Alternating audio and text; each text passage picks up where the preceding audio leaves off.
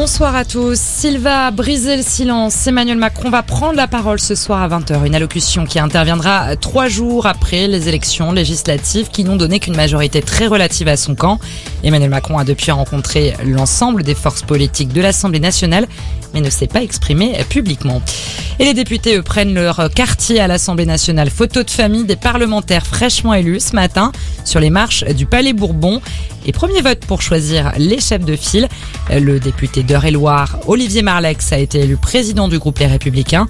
Du côté de la majorité présidentielle, c'est la députée des Yvelines, Aurore Berger, qui devient la nouvelle présidente du groupe Renaissance.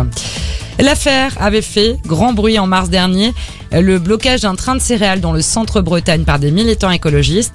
On apprend aujourd'hui que 9 personnes ont été interpellées hier dans le cadre de cette enquête. Des arrestations dans le Morbihan et les Côtes d'Armor. Plus de 160 tonnes de blé avaient été perdues après cette action menée par le collectif Bretagne contre les fermes-usines et des membres d'Action Rébellion.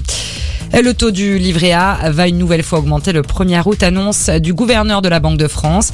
La rémunération du livret avait déjà doublé le 1er février, passant de 0,5 à 1% sous l'effet de l'inflation.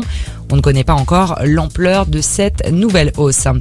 Ça se confirme, l'épisode de canicule est terminé. Météo France a levé les dernières alertes qui concernaient quelques départements du centre-est.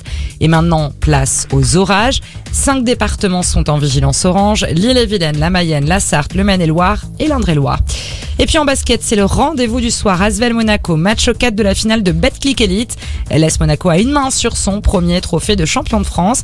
La Rocket Team mène 2-1 face à l'Asvel. Le champion en titre n'a donc plus le choix après sa défaite de justesse lundi soir sur le Rocher. Coup d'envoi à 20h30. Voilà pour l'actualité. Belle fin d'après-midi à tous.